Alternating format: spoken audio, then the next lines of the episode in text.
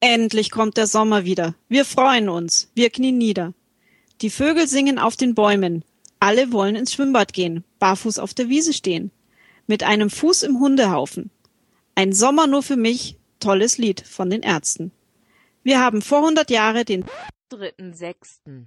1917 und heute haben wir den 3.6. 2017. Liebe Zeitreisende, herzlich willkommen zur 66. Ausgabe des Vorhundert Podcasts. Genießt das gute Wetter am besten an der frischen Luft. Die Granate im Bett. Wieder und wieder kehrt die Kälte zurück. Der Steckrübenwinter 1916, 1917 ist insgesamt nicht besonders eisig, doch mancherorts sinken die Temperaturen noch bis ins Frühjahr hinein tief unter den Gefrierpunkt. Frühlingsanfang, aber kein Frühling titelt eine Zeitung am 21. März. In Bayern schneit es noch heftig bis Mitte April. Ohne Kohle können die Menschen in den Städten nicht heizen. Sie bibbern sich in den Schlaf. Der Hunger nagt an ihnen.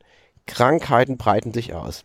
Wer eine Wärmflasche hat, wärmt wenigstens eine kleine Menge Wasser auf, füllt die Flasche und nimmt sie mit unter die Bettdecke. Die alten Wärmer aus Zink, Messing oder Aluminium haben die Leute schon bei Sammlungen des Heeres abgegeben für Waffen und Kriegsgerät. Nun, da die alten Flaschen fehlen, dient als Ersatz Abfall, der von der Front zurückkommt. Die Wärmflasche im Bild ist zum Beispiel aus Messing, wiegt leer ein Kilogramm, gefüllt das Doppelte und war einmal eine Granate. Damit herzlich willkommen zur Verhundert Folge 66. Ich begrüße an meiner Seite Luis. Hallo Luis. Hallo, hallo Steffen. Was war das, was du da gerade vorgelesen hast? Und zwar, ich habe mir eine neue Zeitung gekauft, die Zeitgeschichte in der aktuellen Ausgabe und die behandelt das Jahr 1917. Und dort ist eine Granate abgebildet. Aber nicht die Granate, die man kennt, die über den Graben fliegt, um den Feind zu bekämpfen, sondern die Granate im Bett. Das ist quasi die Hülse einer Granate. Eine Granate besteht ja immer aus Hülse mit Sprengstoff, mhm. dem Treibmittel und den Sprengkopf. Und die Hülse schießt den Sprengkopf weit weg und die Hülse bleibt übrig. Das ist wie so ein Zylinder. Und ist eine große, ein sehr großer Granatenhülse oder ein Granatenzylinder, der oben abgedichtet wurde und jetzt als Wärmflasche verwendet wird, weil die Leute haben das ist doch eine Ironie der Geschichte, jetzt windet es gerade, am Kriegsanfang ihre Wärmflaschen abgegeben, um halt wertvolle Rohstoffe für den Krieg sozusagen zu sammeln. Und jetzt äh, bekommen sie das Abfallprodukt zurück und stecken sich sozusagen die Granate ins Bett. Um sich warm zu halten in diesen kalten Tagen. Kann man sich gar nicht vorstellen, weil es heute nicht warm. Ja. Wahnsinn. Ja, schöne Geschichte. Und damit kommen wir zu, zu unserer Gliederung der heutigen Folge. Mhm. Wir haben Hausmeisterthema am Anfang. Das sind immer zwei Minuten, die wir uns einfach gönnen, Luis, du und ich, um über alltägliche Sachen zu sprechen, rund um vor 100 und auch aus dem Privaten. Begrenzt auf zwei Minuten, denn Podcaster können viel. Besonders reden sie gern über sich selbst und wir wollen nicht nur über uns selbst reden, sondern über die Themen von vor 100 Jahren.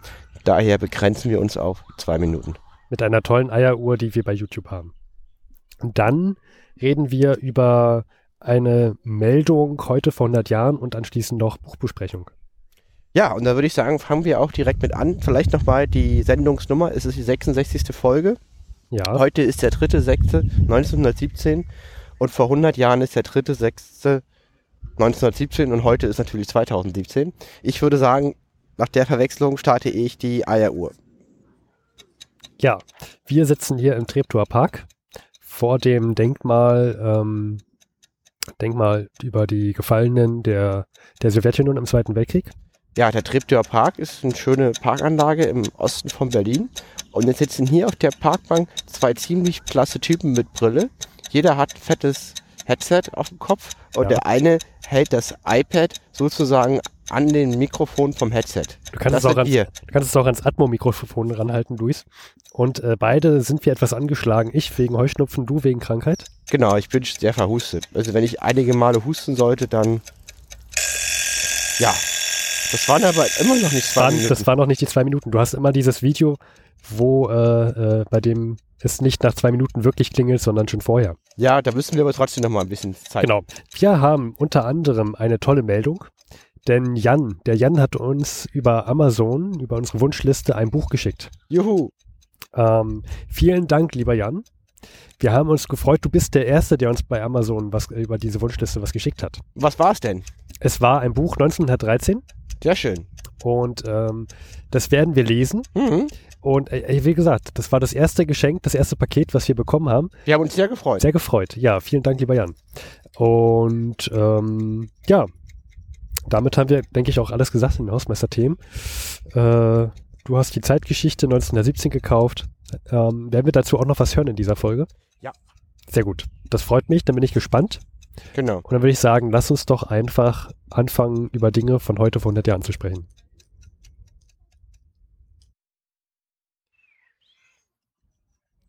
Ja. Folgende Meldung aus der Zeit vor 100 Jahren. Ich sage jetzt nicht, man nennt es Vergangenheit. Nein. Wir haben, wir haben gerade schon eine Probeaufnahme gehabt, die war sehr theatralisch und dramatisch. Ja. Und Gut. zwar, das Ministerium für Wohnungswesen in Berlin warnt Hauseigentümer und Vermieter im Deutschen Reich vor neuen Mietern, die sich nur zum Schein polizei polizeilich anmelden. Aber in, Wahren, in Wahrheit in ihrer alten Wohnung bleiben. Der Grund ist, so kriegt man mehr Lebensmittelkarten. weil Man hat ja zwei Wohnungen, wahrscheinlich pro Wohnung werden die Lebensmittelkarten zu, zugeteilt. Und mehr Essen ist immer besser als weniger Essen. Also das heißt, ich komme auf die Idee, ich, ich will mir Lebensmittelkarten, also hole ich mir noch eine Wohnung, miete sie, bleibe aber in Wirklichkeit in meiner alten Wohnung leben, also ich bleibe dort, lebe Mhm. dort weiter, kriege dadurch mehr Lebensmittelkarten und ähm, habe ich dann, also das muss sich ja dann aber auch finanziell für mich lohnen. Also es muss sich ja lohnen, eine zweite Wohnung mieten zu wollen, nur um mehr Lebensmittelkarten zu kriegen. Ja, das macht schon Sinn, weil ich denke mir, man hat doppelt so viel Essen wie vorher. Und wir reden in einigen Gebieten vom Deutschen Reich, dass sie 1000 Kalorien am Tag nur Nahrungsmittel haben. Und dann hat man 2000, was ja immer noch nicht viel ist. Ja, aber man kann wahrscheinlich schon besser über die Runden kommen damit. Ja, also das ist, und wenn nicht, kann man die, denke ich, immer profitabel weiterverkaufen. Hm. Und offensichtlich ist der Trick aufgefallen. Und jetzt wird er vorgewarnt. Ja, wobei ich mich frage, ist es dem Vermieter nicht eigentlich egal, ob jetzt jemand da wirklich drin wohnt oder nicht? Ich bitte dich, wir haben Krieg. Er be be begeht ein Verbrechen an seinem eigenen Volk. Jeder Einzelne ist Ja. aufgerufen, den Krieg vorbehaltlos zu unterstützen. Hm, stimmt. Ich, ich habe das zu sehr betrachtet aus der Sicht von vor heute, also heute. Heute würde ich sagen, ist dem Vermieter das doch scheißegal wahrscheinlich. Ein Mieter, der nicht in der Wohnung wohnt, aber trotzdem das Geld zahlt, ist wahrscheinlich besser als ein Mieter, der da drin wohnt. Ja, Ja, aber damals natürlich, klar. Wenn man mitbekommen hat, hey, der hat hier, der, der, der verbraucht hier unsere Ressourcen, der verbraucht hier doppelt so viel, wie ihm eigentlich zusteht. ein Verräter ans eigene Volk. Wo kommen wir denn da hin? Ja, ja, stimmt, da hast du recht. Das muss man so sehen. Gut, nächste, nächste Meldung. Ich möchte nochmal betonen, das ist nicht meine persönliche Sichtweise von heute, ist einfach nur, wie die, wie zumindest Teile der Bevölkerung damals gedacht haben. Hm. Ja, gut, ich, sollt, ich denke, das sollte dem vor 100 Hörer klar sein, aber gut, dass du es nochmal Ich sagst. möchte es nur nochmal erwähnen. So. Dann Anweisungen der deutschen Regierung an die Presse. Mhm. Hast du eine Idee? Deutsche Regierung an die Presse? Ja. Ähm, entweder ist es etwas, dass irgendjemand ein Amt wechselt oder es gibt neue Gesetze, wahrscheinlich was mit Lebensmitteln. Nee, Anzeigen möglichst klein zu gestalten, um den Papierverbrauch möglichst gering zu halten. Okay, ähm, liebe, lieber Zeitreisende, wenn ihr manchmal auf die Links klickt, die wir dann auf der Webseite zur Verfügung stellen, dort sind Links zum Berliner Tageplatz sehr oft, und wenn ihr dann diese Zeitung lest, die ist eingescannt worden, dann sind die Anzeigen manchmal wirklich sehr, sehr klein. Und daran liegt es. Und jetzt sagen die, dass man also noch mehr Platz einsparen sollte und die Anzeigen noch kleiner machen sollte. Ich finde es aber toll, dass sie an den Anzeigen sparen am Platz. Also ich finde es super, die Vorstellung, dass man an Werbung spart, weil man damit ja Ressourcen verschwendet, finde ich eine sehr gute Idee. Ja, ja. Sollte man weiter ausbauen, Noch besser wäre es, wenn man auf die ganzen Todesmeldungen verzichten könnte. weil es keine gibt, genau. Ja. Ja. So, ja. wir machen einfach weiter. Das Thema, die Meldungen waren nicht so prickelnd, muss man sagen. Deswegen machen wir heute eher den Hauptaugenmerk wieder auf The Last Post. Kommen wir zur nächsten Meldung. Ja, aber was heißt prickelnd? Noch- Nochmal, wenn man eine Zeitung sieht aus dem Krieg mit kleinen Anzeigen, weiß man warum. Ja. Andere Meldung. Die deutsche Regierung führt eine Viehzählung durch. Und alle Bauern, die ihre Bestände verschweigen, werden mit einer Enteignung sozusagen bespracht oder zumindest bekommen sie das als Drohung. Das heißt, gehe ich das Risiko ein, als Landwirt meine Schweine zu verstecken, wobei Schweine gibt es wahrscheinlich gar nicht mehr nach der großen Schweineschlachtung mhm. 1915. Äh, gehe ich das Risiko ein, meine Hühner zu, ver zu verstecken mhm. und enteignet zu werden? Oder gebe ich sie an und bin sie wahrscheinlich nächsten Monat los? Gute Frage. Ich wette, einige Bauern sind nachts mit ihrer Granate ins Bett gegangen und haben geweint. Ja. Vielleicht lag auch noch ein Huhn unter dem Kissen, was sie versteckt haben. Außerdem, man merkt, die Regierung hatte damals andere Aufgaben als heute, beschlagnahmt, und zwar nicht irgendjemand, sondern die deutsche Reichsregierung in Personal Personalunion, sämtliche Kaninchen, Hasen und Katzenfälle. Es gibt nichts Besseres zu tun für eine Regierung. Ja. Und das äh, sind einfach so die Meldungen, die jetzt gerade aktuell sind. Mangel an allen Fronten. Russland ist Revolution. Amerika ist in den Krieg eingetreten, baut eine Armee auf. Das ist die grob Wetterlage von vor 100 Jahren. Wir wollten noch auf einen weiteren Themenblock eingehen. Genau, The Last Post ist ja das Buch, was mir das Fräulein Kleewald im Urlaub geschenkt hat in Großbritannien, in ähm, Bristol. Hast du wieder einen neuen Menschen mitgebracht? Ich habe wieder einen neuen Menschen mitgebracht. Kurzer Hintergrund, worum geht es in dem Buch? Genau. Ein Journalist hat sich mit sehr vielen Veteranen getroffen, die jenseits der 100 Jahre sind und hat mit ihnen über den Ersten Weltkrieg und ihr Leben danach gesprochen. Ja. Und viele haben vorher noch nicht mal den Mund aufgemacht zum Ersten Weltkrieg, was ein ähm, großes Ereignis ist. Er hat quasi die letzte Gelegenheit genutzt, mit diesen über 100 Jahre alten Veteranen nochmal über den Krieg zu sprechen, solange sie noch da sind. Genau. Und dann hatte ich mich gefragt, The Last Post, ähm, vielleicht sollte ich noch mal ein bisschen im Internet recherchieren, vielleicht was zum Autor finden und so weiter und habe einfach in der Suchmaschine meines größten Missvertrauens, ähm, äh, meines geringsten Missvertrauens, The Last Post eingegeben. Und dabei habe ich festgestellt, dass The Last Post genau der richtige Titel für dieses Buch war.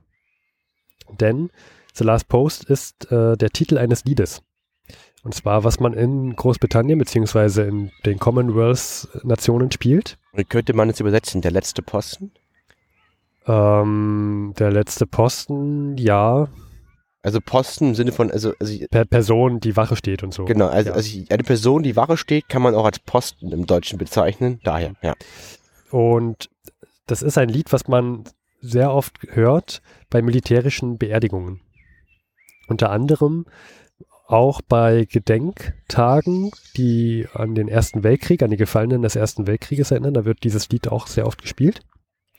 Und es wird tatsächlich seit, ich habe gelesen, 1928, wird es jeden Abend um 8 Uhr, außer in der Zeit zwischen 1940 und 1944 durch die Besetzung der Deutschen, ähm, wird es jeden Abend um 8 Uhr in Ypern gespielt. Von der ähm, von der offiziellen äh, ähm, Last Post äh, ähm, na, Institut, sowas. Also, also es gibt so eine halt Art quasi Last, ja, es gibt so eine Beauftragten, die nennen sich The Last Post irgendwas und die spielen jeden Abend um 8 Uhr dieses Lied. Das jeden Tag. Jeden Abend, ja, genau. Außer halt, also seit 1928 und es gab halt nur eine Unterbrechung zwischen 1940 und 44. Dann, dann wurde aber nur der Ort gewechselt. Dann wurde das halt irgendwo in Großbritannien Abend, jeden Abend gemacht, anstatt mhm. in Ypern. Also ununterbrochen. Genau. Seit 100 Jahren wird in Ypern, das ist eine berühmte Schlacht. Na, noch nicht ganz, in, noch nicht ganz seit 100 Jahren, 1928. Mhm. Ja. Aber es ist trotzdem beeindruckend, dass es jeden Abend gemacht wird, immer noch. Ja, 90 Jahre ist ja auch schon ja. viel. Ja, das kann man schon sagen. Das Lustige ist, äh, es, es gibt auch einen Wikipedia-Artikel dazu. Da steht drin, dass diese Leute, die das machen, die da jeden Tag trompeten, ja. dass die oftmals mit der, oh, man hört es vielleicht im Hintergrund, ein Schiff mhm. Horn, ähm, dass diese Leute, die da trompeten, oftmals verwechselt werden mit der, mit den, mit Feuerwehrmännern. Dass die Leute denken, das sind halt die Feuerwehrmänner, die da stehen. Mhm. Und das wurde dann in diesem Wikipedia-Artikel extra hervorgehoben nochmal, dass das nicht die Feuerwehrmänner sind, sondern die von der äh, Last Post, äh, von dem Institut da. Fand ich, ist, ist eine schöne.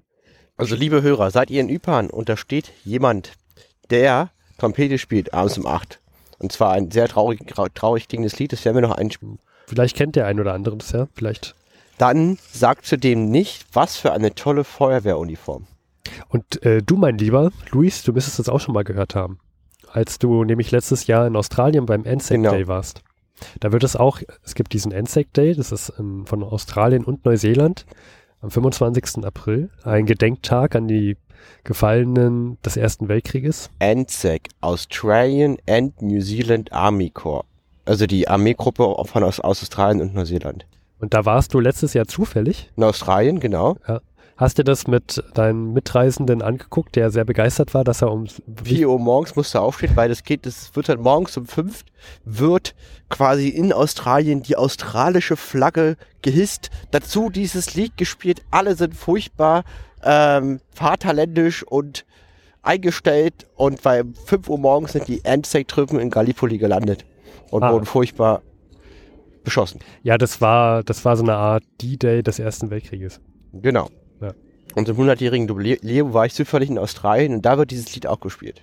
Apropos, wo wir, wir können ja mal kurz abschweifen. D-Day des Ersten Weltkrieges hat ja mitorganisiert ähm, der äh, Churchill, Ja. der daraufhin seinen Posten räumen musste, weil die halt äh, sehr, sehr schief ging. Ja.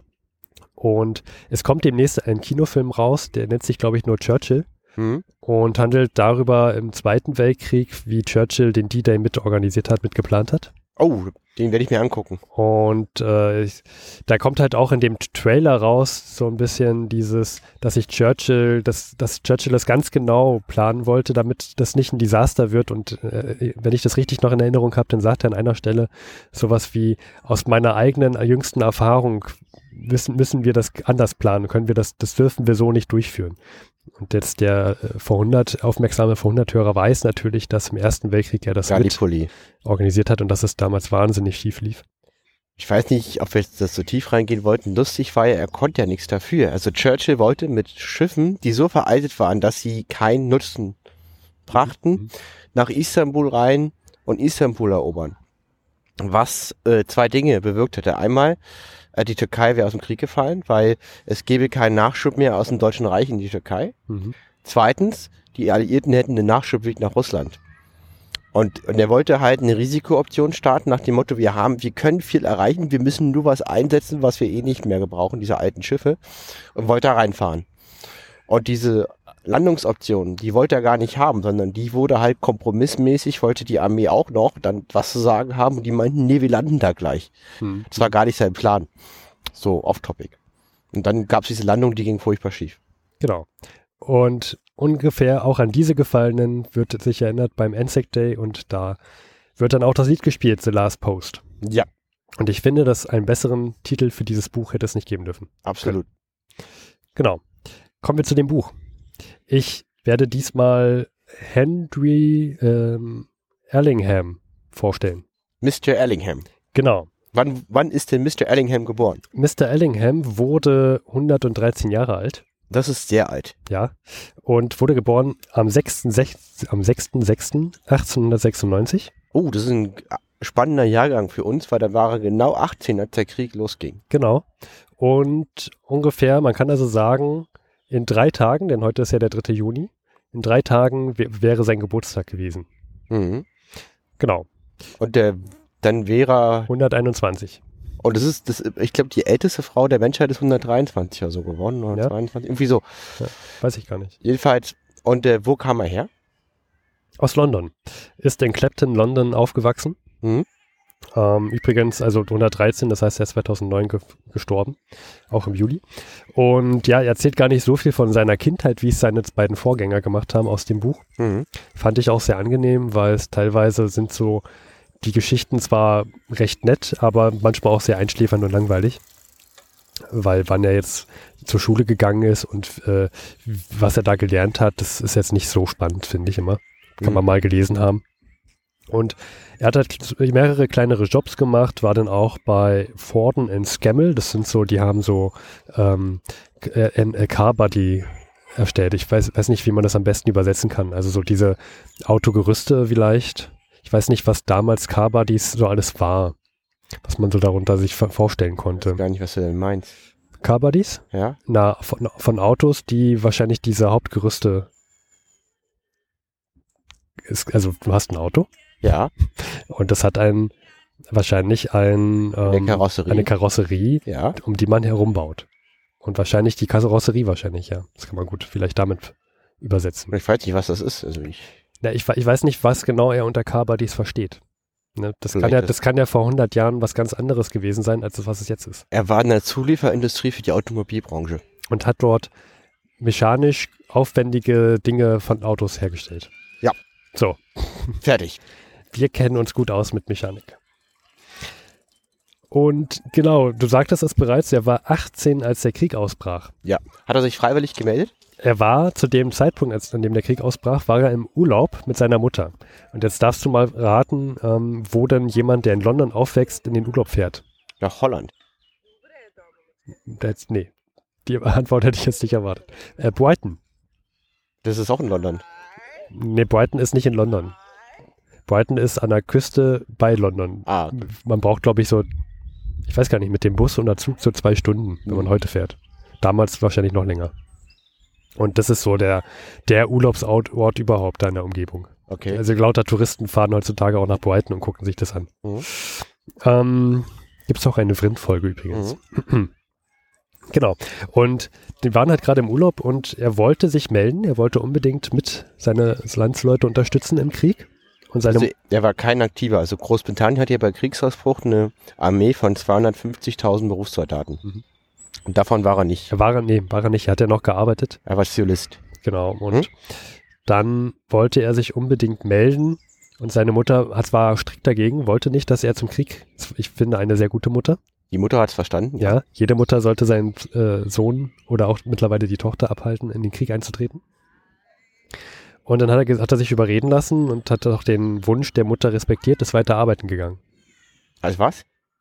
Na, als dieser Cover, die Bilder. So, an dieser Stelle müsste die Geschichte eigentlich vorbei sein, weil warum erzähle ich das jetzt? Warum war das jetzt ein Kriegsveteran? Weil die Wehrpflicht eingeführt wurde? Nein. Ich rate, ich weiß es wirklich nicht. Weil die Mutter starb im September 1915 und am nächsten Tag gefühlt ist er sofort eingetreten. Uh. Hat er, hat er noch Geschwister? Hat er nicht erwähnt? Ich meine nein. Okay. Hm. Ähm, wenn, dann war es nicht wichtig für die Geschichte. Also, wenn, dann hat er das nicht erwähnt. Okay. Genau. Und ja, genau. Dann, dann war er wieder Teil der Kitcheners Army, die wir schon letztes Mal hatten. Ähm, nein, er hat einen ganz spannenden Beruf gemacht, äh, also beziehungsweise eine ganz spannende nee, Tätigkeit. Wenn er 1915 eintrat, war er Teil der Kitcheners Army, weil die wurde 1915 gebildet. Ach so, meinst du das? Das war diese Armee von Lord Kitchener, die ja, die eigentlich, die aufgebaut wurde, um halt in Frankreich zu unterstützen, mhm. an der Westfront. Ich dachte jetzt, du meintest speziell einen Trupp von dem. Nein, nein, Kitchener's Army ist dieser Oberbegriff für diese Armee, die gebildet wurde. Ach so. Das hatten wir letztes Mal, ja. Gut, dann habe ich das noch nicht so richtig in Erinnerung gehabt. Mhm. Ähm, und er hatte sich gemeldet. Er fuhr nämlich gerade so mit dem Motorrad. Er hatte damals ein Motorrad. Uh. Ja, sehr, nicht, nicht viele Leute hatten sowas. Ja, ja. Und er fuhr die Straße entlang und hat ein Flugzeug gesehen. Und tatsächlich meinte er, dass das ist für mich gemacht das möchte ich machen. Ich möchte irgendwas mit Flugzeugen machen. Hm. Da hat sich dann also bei der ähm, Air Force Royal Naval Air Service gemeldet. Ah, ach so, also das ist quasi die Marineluftwaffe. Genau. Als äh, und der wurde dann ähm, Air, also Luftmechaniker, Luft, also Luftfahrzeug, Flugzeugmechaniker. Aber gut, passt ja auch als Auto. Hm. Der war wirklich sehr modern. Er hat Autos gebaut, hat ein Motorrad. Ja. Und Genau.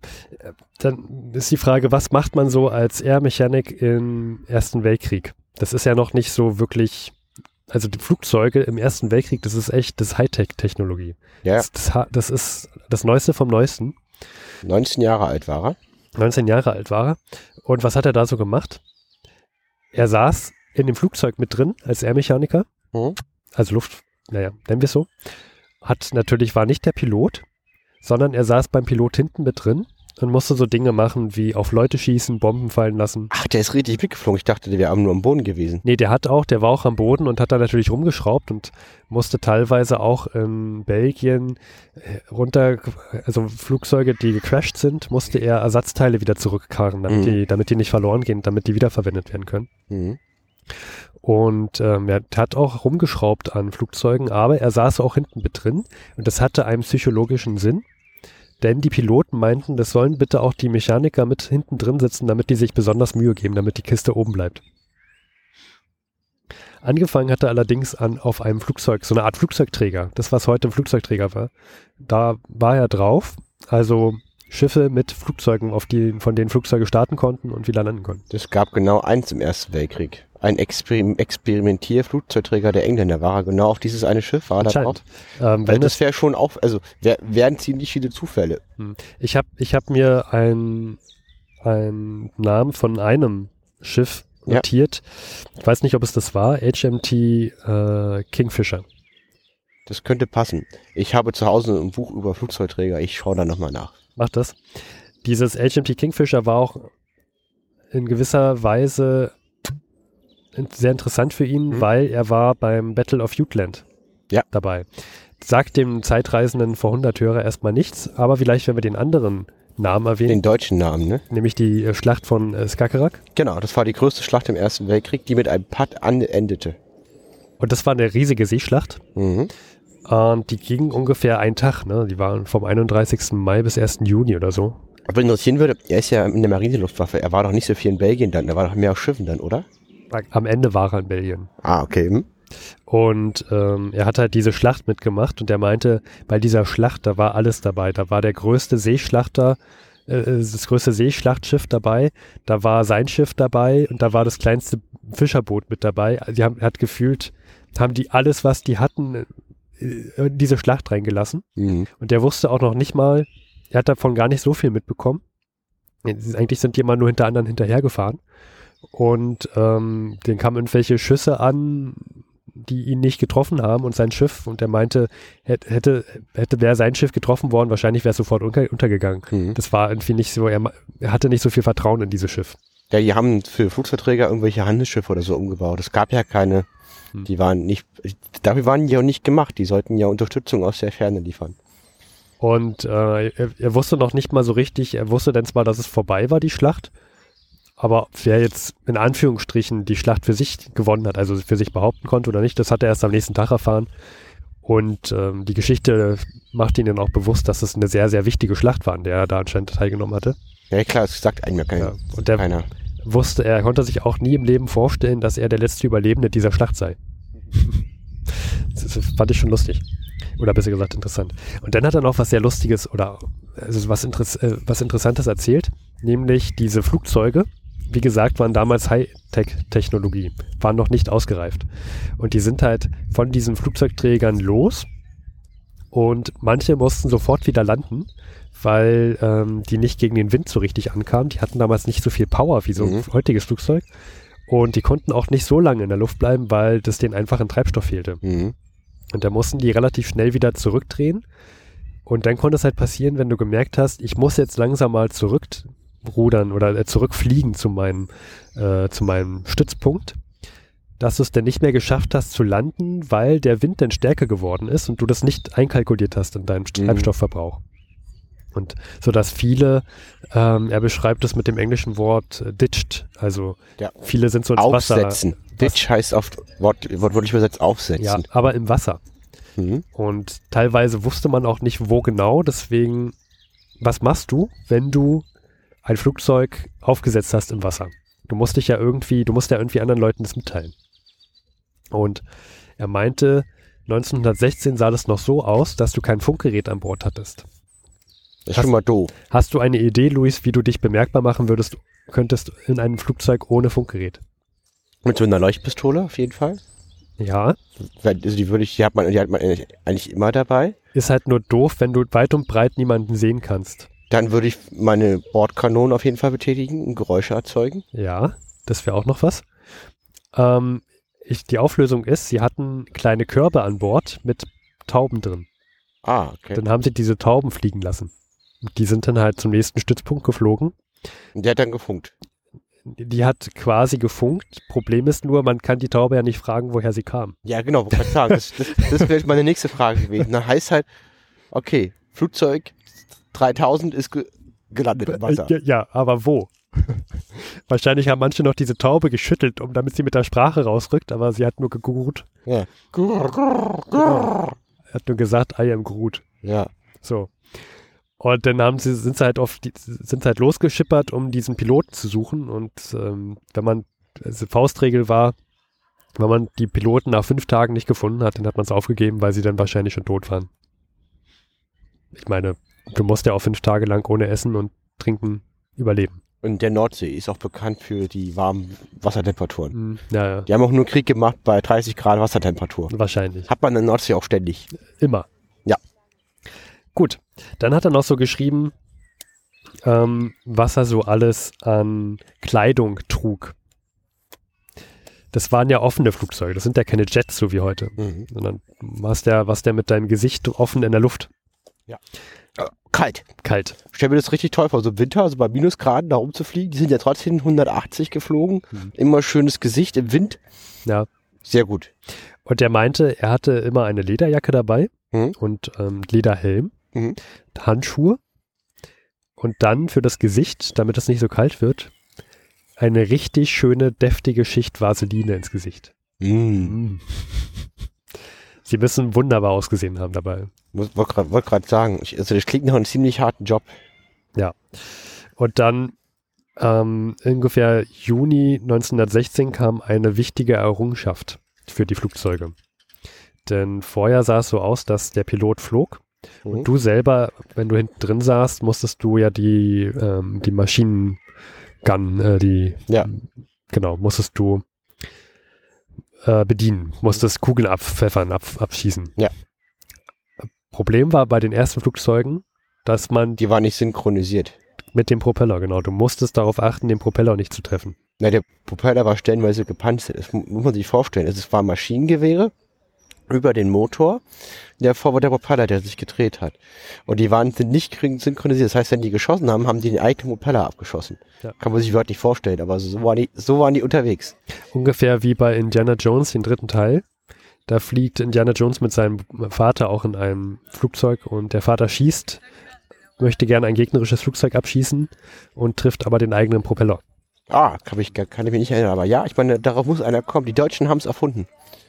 Dann ist irgendwann mal, also die, diese, diese, das nennt man Synchronisiersteuerung, wie halt dann die, die, die, die, die Schüsse des Maschinengewehr mit den, mit den Rotor quasi äh, synchronisiert werden. Mhm. Und das haben die ewig geheim gehalten, haben ewig die Luft beherrscht und irgendwann ist mal ein deutsches Flugzeug abgeschossen worden auf der falschen Seite.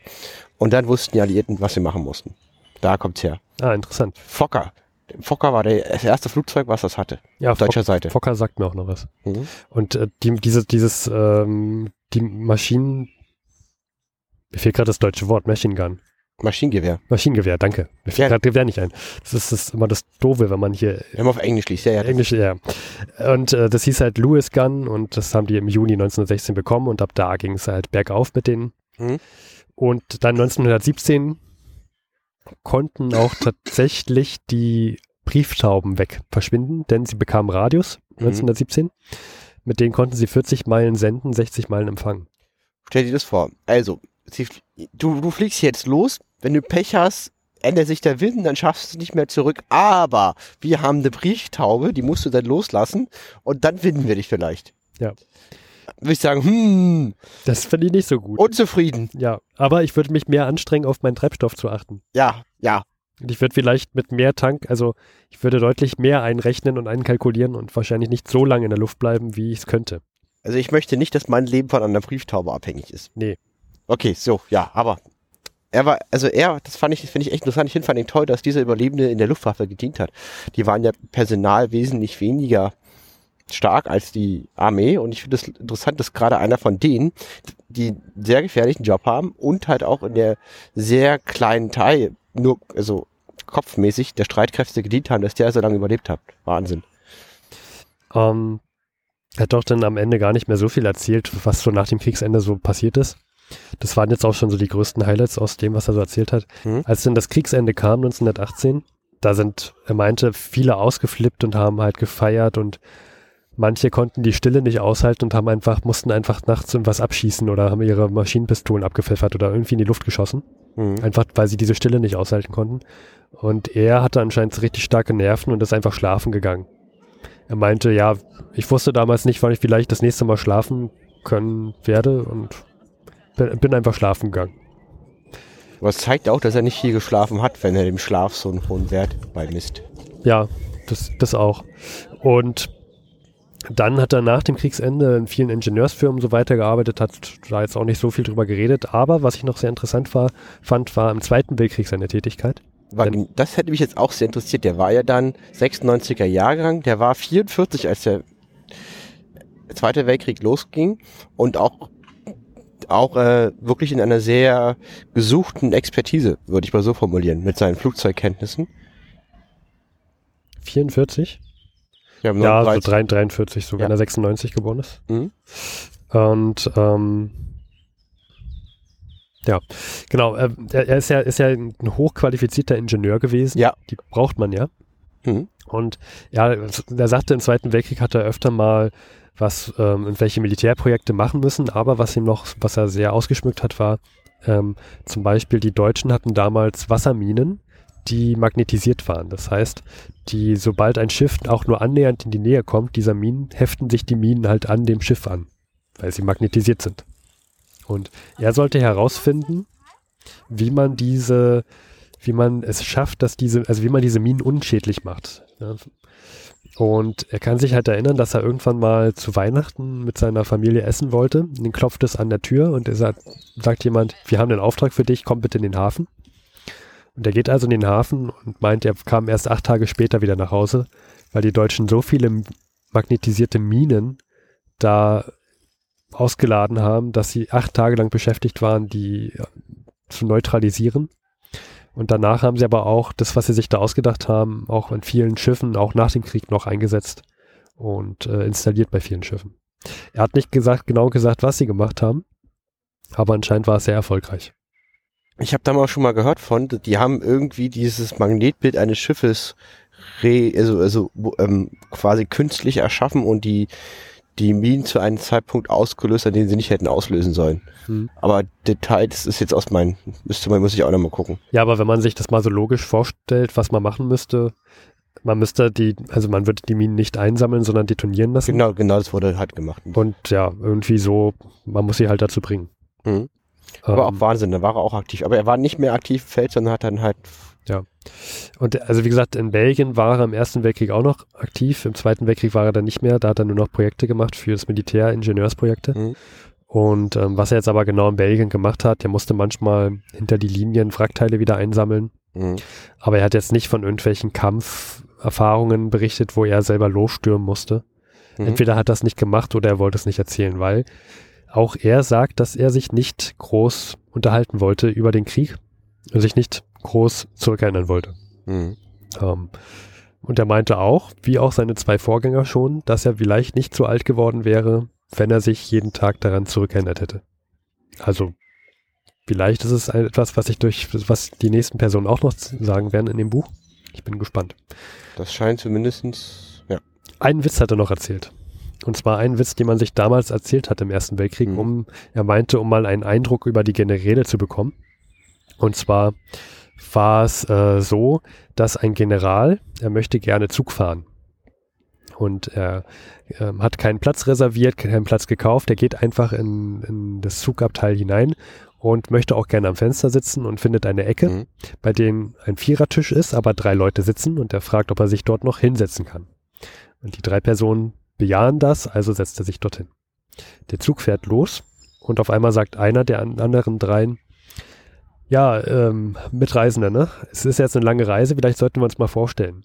Ich bin General sowieso. Ich bin schon General seit so und so vier Jahren und ich habe eine wundervolle Frau. Der nächste fängt an. Ich bin auch General und ich habe auch eine wundervolle Frau. Und ähm, ich, mir scheint die Sonne aus dem Arsch. Der dritte Gen ist auch General und sagt auch, er hat ja auch eine tolle Frau und yeah, und ich bin der Geilste und ich bin sowieso schon viel besser und länger General.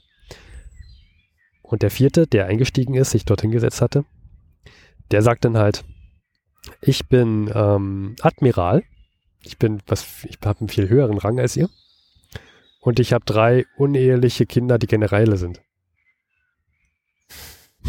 Das ist ein Witz von damals kann man, ich finde, man kann heute nicht mehr ganz so gut lachen drüber, aber man kann auch leicht schmunzeln. Das ist halt die Kritik, dass, sie, dass es denen so gut geht. Vielleicht. Äh, ja, auch dass Generäle sehr gerne andere toppen wollen. Ähm, ich fand es irgendwie lustig. Genau, und das war also die Geschichte. Die Geschichte von Henry Ellingham. Ich bin gespannt, was The Last Post noch so bietet in Zukunft. Ja. Luis, du schlägst gerade eine Zeitschrift auf und ich sehe dort Brot. Ja, genau. Und zwar, ich wollte eigentlich, ich möchte auch mit einem Sitz antworten. Und zwar zum Thema Ersatzstoffe. Ich trinke mal derweil einen Radler. Und zwar, genau, es geht um die aktuelle Ausgabe der Zeitgeschichte, die sich nur mit dem Jahr 1917 beschäftigt. Und zwar Revolution in Russland, Kriegseintritt der USA.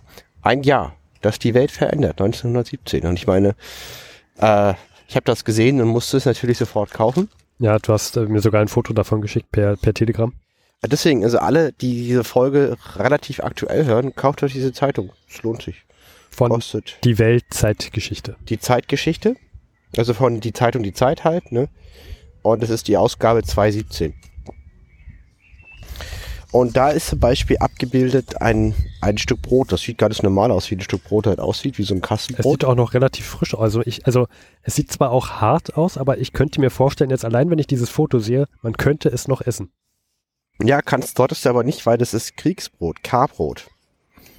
Das ist halt mit so viel ekelhaft Zeug gestreckt worden, dass es immer noch aussieht, so wie früher.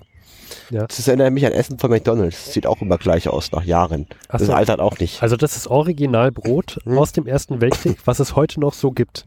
Genau, das hat ein Engländer 1918 bekommen in der Kriegsgefangenschaft in Cottbus hm. und es hat er mitgebracht, das Stück Brot nach England und ist dort im Imperial War Museum in London ausgestellt. Weil das einfach nicht schlecht wurde. Mhm. Also zumindest äußerlich. Ja. Und zwar, es geht über die Ersatzstoffe.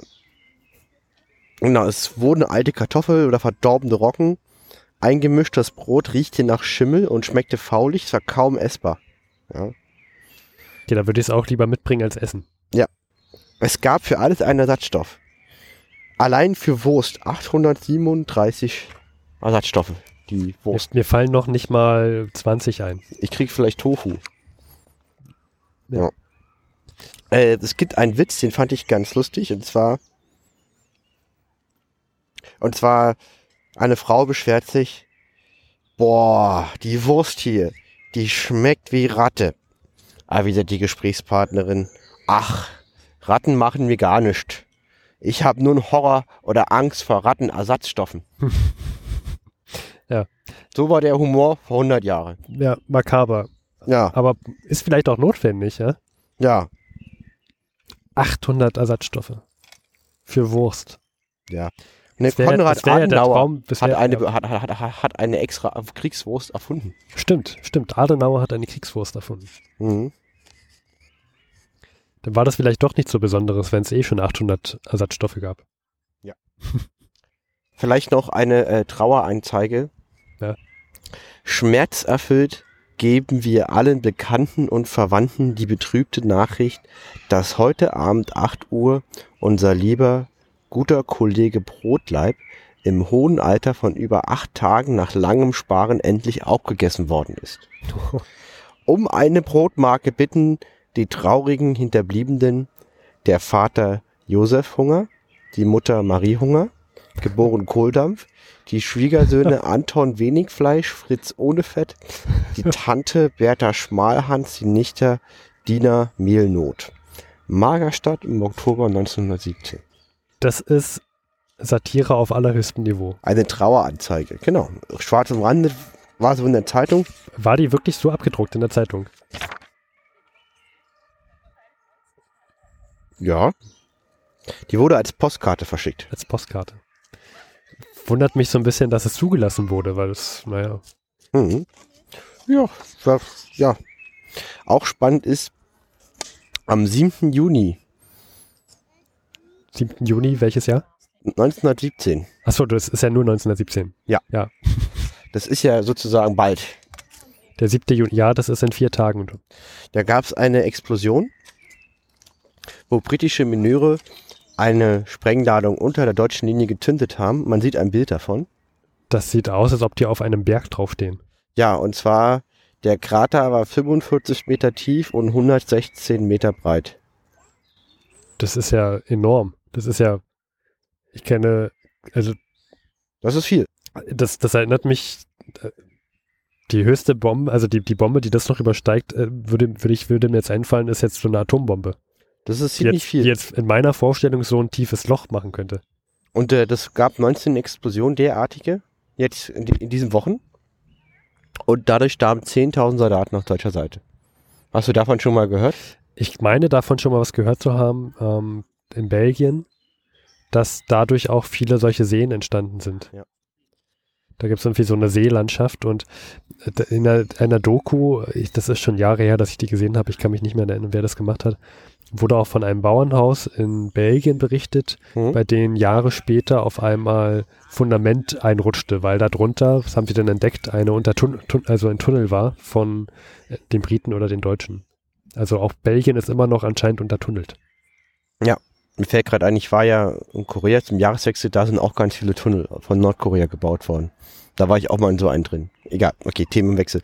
Dann wollte ich noch auf einen Gegenstand eingehen, weil man hat ganz viele spannende Artikel, die wir irgendwann nochmal gesondert betrachten und regelmäßig ist ein schönes Bild von einem Gegenstand abgedruckt, zum Beispiel hier von einer Papierhose. Also eine Hose hergestellt aus Papier. Ja. Je länger der Krieg dauert, desto vertrauter und verhasster wird den Deutschen dieses Wort. Ersatz. Es gibt Ersatzstoffe aus Malz, Ersatzwurst aus Brennnesseln und Ersatzkäse aus Steckrüben. Hm. Bald ist auch die Kleidung an der Reihe. Tierwolle und Baumwolle fehlen allen aller Orten. Nachschub ist nicht in Sicht. Nun, nun soll man Sachen aus Papier tragen. Hosen, Schürzen, Unterwäsche für Damen und Herren aus Holzfasern. Uh. Schnell geraten die neuen Modelle im Verruf. Man fürchtet, das Zeug könnte sich bei Regen am Körper auflösen. Übersteht es wohl die erste Wäsche.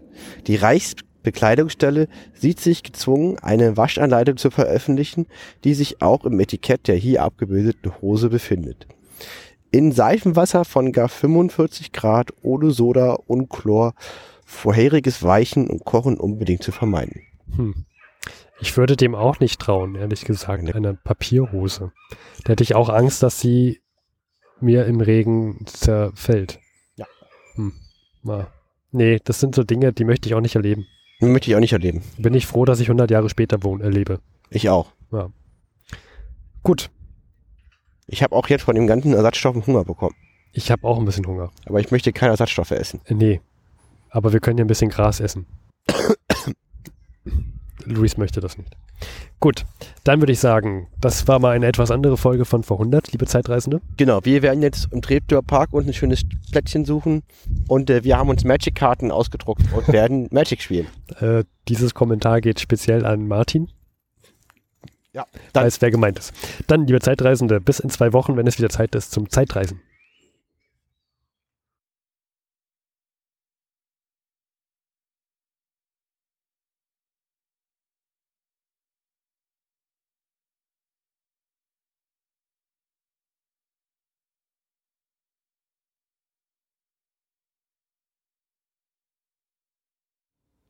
Und zum Schluss sind wir nochmal Luis und Steffen. Danke fürs Zuhören. Wenn euch die Folge gefallen hat oder auch nicht gefallen hat, könnt ihr uns einen großen Gefallen tun. Ruft uns doch bitte an unter der 030 814 55339. Das ist unser Anrufbeantworter. Da gehen wir nicht persönlich ran. Ihr könnt uns dort eine Nachricht hinterlassen. Bitte sagt an, wenn ihr nicht direkt in der Folge von uns eingespielt werden möchtet. Ansonsten könnt ihr auch info etwa 100.de eine Mail schreiben, aber 030 814 55339 bitte anrufen. Weiter könnt ihr uns unterstützen, wenn ihr wollt, unter Patreon, PayPal, Flatter, Amazon Wunschliste und auf Honig oder bewertet uns auf iTunes. Vielen Dank fürs Zuhören.